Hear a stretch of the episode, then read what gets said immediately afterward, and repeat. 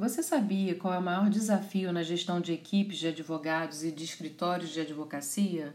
Eu sou a professora Gisela Gadelha.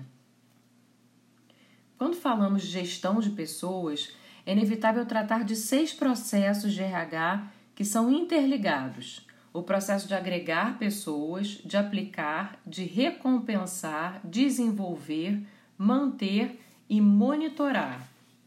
Ou seja, qualquer gestor, independente do perfil dos seus liderados, deve estar atento a esses processos de RH para manter e atrair talentos e fazer uma gestão estratégica de pessoas com foco em resultados.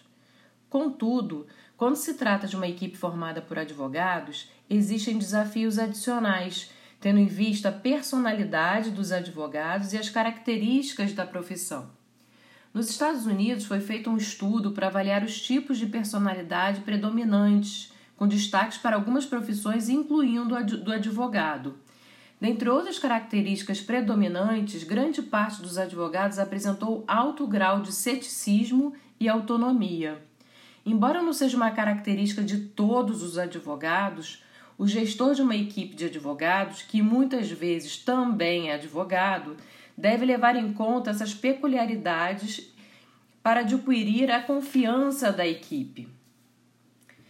Afinal, a liderança pressupõe confiança e sem confiança não teremos um time de alta performance. Aqui encerramos o nosso podcast sobre gestão de pessoas e escritórios de advocacia.